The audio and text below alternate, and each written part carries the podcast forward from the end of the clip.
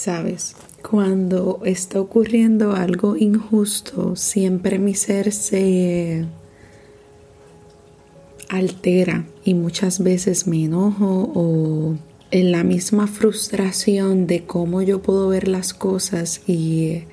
no todo el mundo quizás tiene ese conocimiento, me frustro. Y nada, aquí vengo a compartirte este tema y lo voy a hacer de la forma más amorosa posible porque debo decir que mientras yo conocía sobre esto me, eh, me sentía agitada y es sobre la domesticación humana. Y verdad, no voy a entrar en detalles de lo que es, pero sí me voy a ir y te voy a compartir mi análisis. Y todo esto ocurre porque siempre o la mayoría del tiempo hago lecturas simples o lecturas libres que me permiten continuar conociendo sobre cosas, elementos, conceptos y luego me voy en mis viajes y analizo y llego a unas conclusiones a base del conocimiento y la experiencia que tengo. Y eh, estaba leyendo un poco sobre la domesticación humana porque estaba pensando en la domesticación de los animales, como por ejemplo los perros, los gatos, pájaros, vacas, caballos y otros animales que tenemos como mascotas y cómo se lleva el proceso de la domesticación. Y eso me dijo, hmm, ¿cómo serían los seres humanos? Y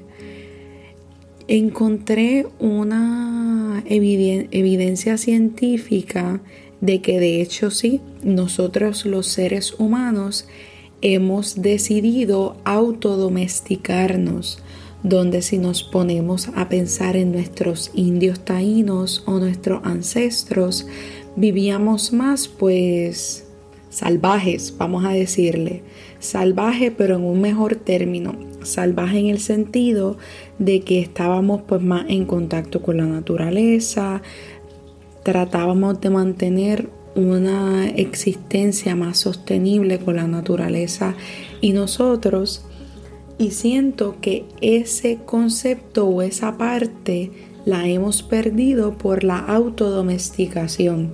el que nosotros nos encerramos en nuestro espacio y no salimos, no hacemos otra cosa que simplemente subsistir a base de la realidad humana que hemos creado y no hemos visto que afuera hay árboles, hay plantas, hay una naturaleza que lo que busca es enseñarnos y al nosotros desconectarnos de la misma naturaleza, el espacio que tenemos para nuestro interior, ¿verdad? Porque hay un espacio para nuestro exterior, que es nuestro espacio, nuestro hogar, y hay un espacio para el interior y el espacio interno lo llenamos de ansiedad, frustración, depresión y demás. Y esto no provoca que inclusive nos estanquemos. Que quiero invitarte hoy no es a que te agites conmigo, sino a que veamos cómo la domesticación humana también es un concepto. Es un concepto y te invito a que Sí, aceptemos la domesticación, está súper chévere porque ha traído, a, ha venido a innovarnos y a ver el potencial que nosotros tenemos como seres humanos. Y quiero invitarte a lo siguiente, a que no olvides que también hay cosas afuera de este espacio que hemos domesticado y tenemos. Aquí hay plantas, aquí hay naturaleza y que hay una parte interna de ti que busca esa conexión primitiva, porque sí hemos evolucionado, pero también tenemos unos llamados de la naturaleza que hay que contestar. Y cuando no lo contestamos y nuestro único enfoque es solo uno, vamos a tener un desequilibrio. Así que no te olvides de tu parte primitiva y ancestral, inclusive siendo un ser humano domesticado. Que estés bien.